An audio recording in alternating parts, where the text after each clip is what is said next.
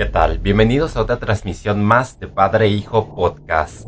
En esta ocasión, qué mejor que hablar de la trilogía de Búsqueda Implacable, ahora que se encuentra en los cines la conclusión épica. Mi nombre es Adrián Andrade. Álvaro Andrade, buenas tardes. Búsqueda Implacable, aunque no lo crean, se estrenó en el 2008. La original tuvo un tema un poquito actualizado cuando era el tráfico de mujeres, personas, especialmente allá por Albania, aunque sabemos que en realidad ya es por toda Europa. Nadie esperaba tanto de Liam Neeson. De hecho, había hecho películas como Star Wars, el episodio 1, Batman Inicia, Cruzada, y de repente se presenta como un agente de acción tipo a la Jason Bond, alguien de su edad, de su elegancia, de su porte, y entra a este mundo criminal y a primera instancia llama la atención no solo en la taquilla, sino en cualquier público, tanto internacional como doméstico. Sí, Liam Neeson aceptó este papel y creo que le gustó el script,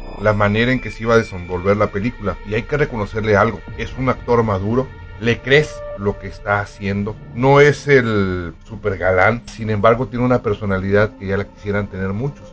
En la pantalla lo refleja y lo más importante, te identificas con el personaje que él está interpretando.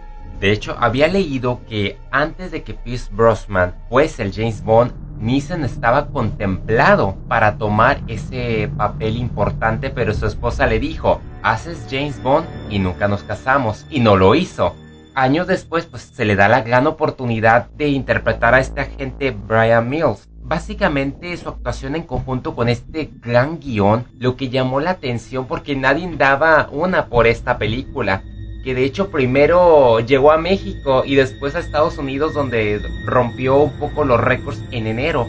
¿Te acuerdas la primera película? Fue un, tema de actualidad, que era lo que estabas hablando, de la trata de personas. Algo muy común ya a nivel mundial y que todo el mundo estamos enterados. Y sobre todo la presentación del personaje, ¿no? El padre divorciado y la mujer casada con un hombre con mucho dinero, el papá tratando de quedar bien con la hija, algo en que es prácticamente la vida cotidiana en Estados Unidos, la familia americana, ¿no? Y cómo un padre hace hasta lo que no por cuidar de su hija. Por ejemplo, debemos de recordar que nunca en sí se nos dice cuál es el pasado del personaje. Nunca se nos ha dicho, sabemos de los compañeros que se rodean, le dan carrilla en las carnes asadas y platican y se consiguen ciertos trabajos de seguridad muy bien pagados, pero en sí nunca se menciona cuál es el pasado de estas personas.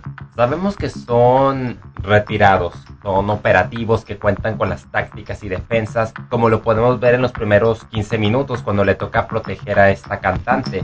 De inmediato se nos posiciona que Brian Mills es un agente que sus tiempos era muy brutal y capaz, porque él decía que estaba en cuestiones de seguridad antiterrorista. Y otra de las cosas que podemos ver en el personaje es que cuando él empieza a perseguir o a buscar a las personas que se han llevado a su, hija, es implacable. Se conoce muy bien el sistema, 24 horas o, o 48 horas, y de ahí se pierden por cómo es este negocio.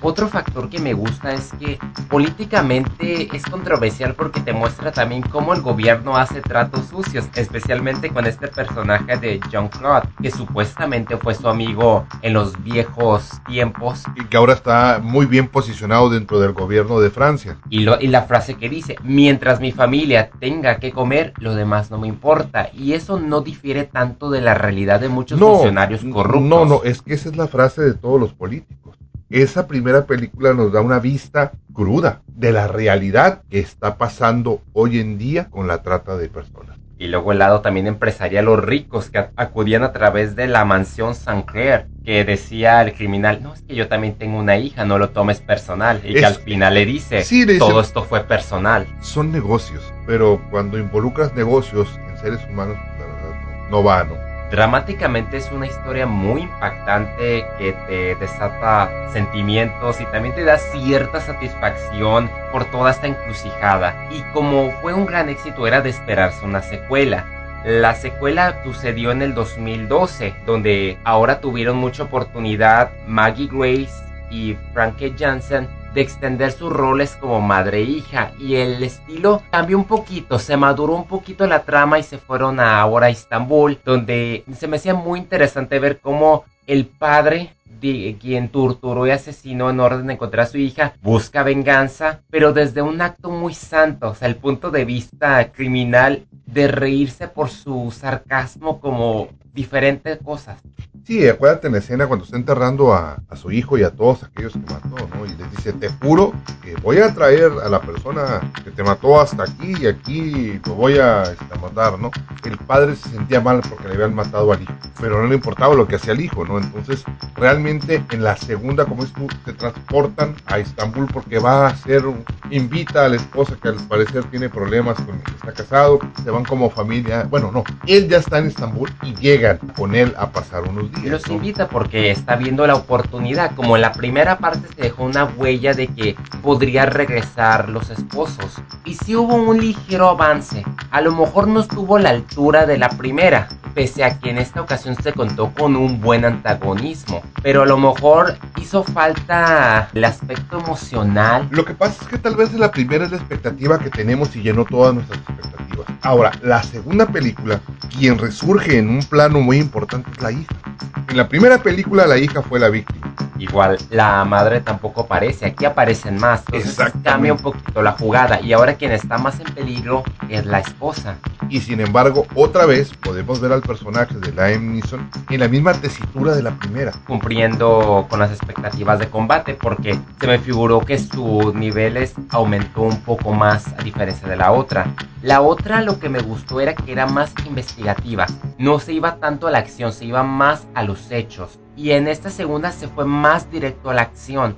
Fue más simplista, pero aún así moderada emocionalmente. Y llenó las expectativas. En cierto modo, cumplió con darnos una buena continuidad, porque yo creo que el desenlace fue favorable y nos dejó en mente que iba a haber una tercera continuando con la amenaza, lo cual es en la tercera donde me decepcionó ese detalle, que la amenaza, lo que hacía distinto a Búsqueda Implacable de Jason Bourne, de Skyfall, Ethan Hunt, que era en el exterior y se basaba en un enemigo como el tráfico humano o esta familia de Albania y de repente lo cambias y lo vuelves interno. No vamos a revelar dónde está la amenaza, simplemente no se van de Los Ángeles y meten a Forrest Whitaker a quien yo pienso que se desaprovechó porque siempre estuvo, a pesar de que se nos muestra un paso adelante de Liam Neeson, realmente siempre está en el fondo.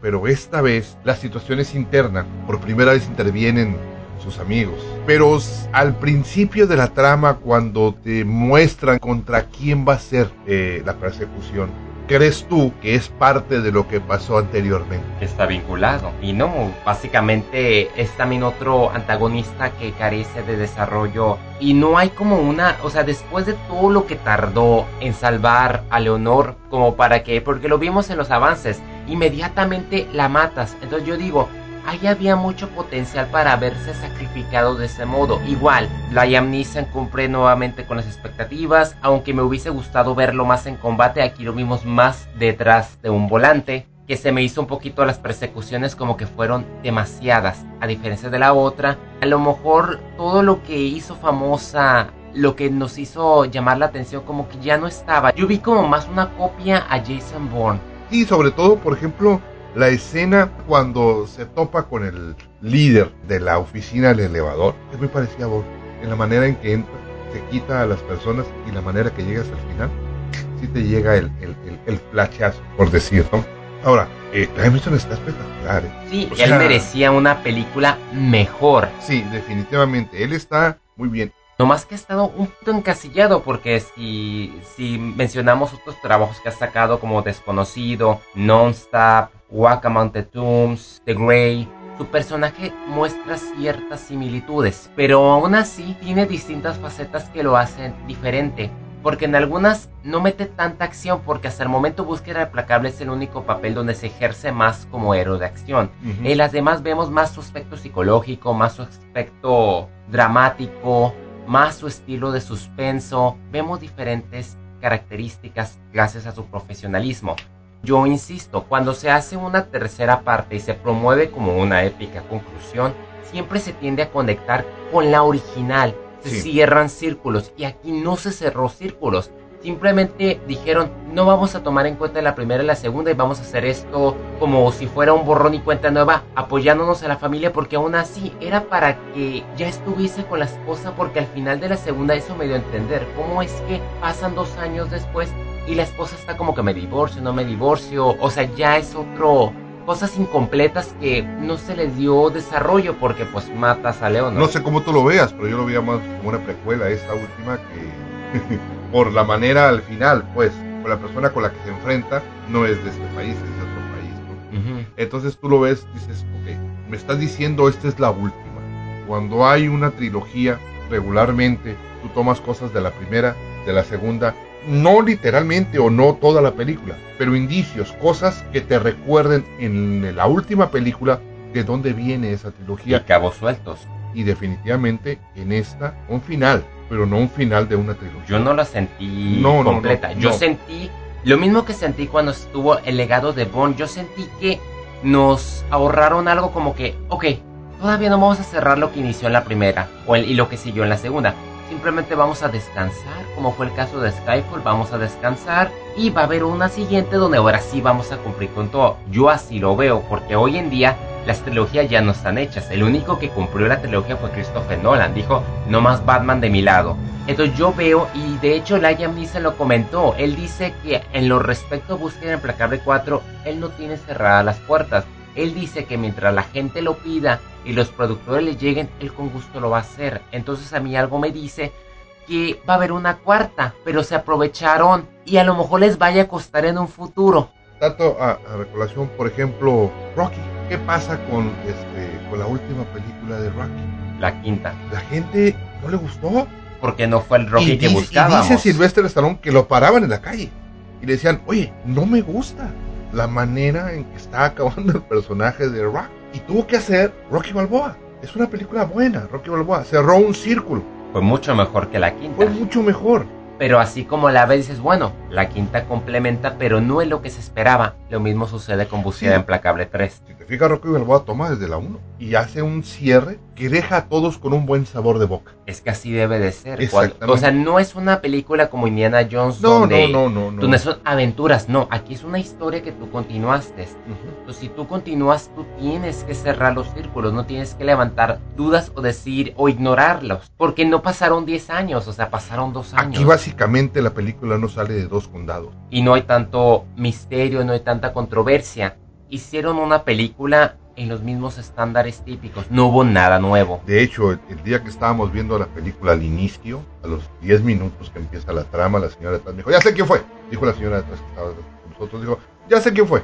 O sea, lo dedujo a los 15 minutos de la película. Es que si se- uno sí lo presiente, es, demasiado Entonces, obvio. si a los 15 minutos una persona de atrás dice, ya sé quién fue, Que igual, Búsqueda Implacable Sí, no sí, ha sido el misterio de quién lo hace, es la amenaza del contexto donde la hija está secuestrada y tiene que hallar la manera de sacarla sin saber de dónde es. Esa es la esencia de Búsqueda Implacable. Y la segunda, ok, se, se hizo algo distinto, se reveló al gran enemigo, pero la tercera fue lo ausente, que no recurriste. Es más, ok, hubieras omitido a esa familia, pero pudieses haber conectado como Tancred, como al que mató a lo mejor uno de los hijos, uno de los empleados, o incluso John Claude, quien era su amigo, pudo haberlo buscado. En fin, pues ah, por el momento se asume que ya se terminó la trilogía, yo digo que va a haber otra, pero prácticamente para mí la primera va a ser la mejor, sí, seguida de la segunda y pues... Yo extrañé, por ejemplo, mucho en la primera y en la segunda las instrucciones que daba al personaje. Oye, mira, van a llegar, te van a hacer esto, tienes que hacer esto, tienes que voltear, tienes que hacer. En la segunda parte, igual. Y en la tercera no Eh, hubo. No hubo. Bueno, la hija, se, la hija como que ya sabía porque hace unas maniobras Sí, pero tácticas. nunca hay una interacción entre, entre el personaje. Oye, va a pasar esto, van a hacer esto, van a hacer esto, van a hacer esto, van a hacer esto. Ahí quien se benefició fue Maggie Grace. Fue la que más creció de verla desde chamaquita hasta ya más una joven madura. Fue la que más aprovechó. Entre tanto, pues fue que Jason se va a quedar con la segunda. Pero de ahí en fuera, una decente trilogía pudo haber terminado mejor, pero por el momento, pues así se queda. Sí, y una mención especial para Forrest Whitaker, como dices tú, desaprovechado, pero el señor brilla en la pantalla. Dio su mejor esfuerzo como siempre. Como, como detective, es, su carisma, su manera de llevar las cosas, su sarcasmo inclusive, muy especial y dicta su personaje como es un detective de carrera que va exponiendo y viendo todas las situaciones, ¿no? La, escena de los viejos es una cosa.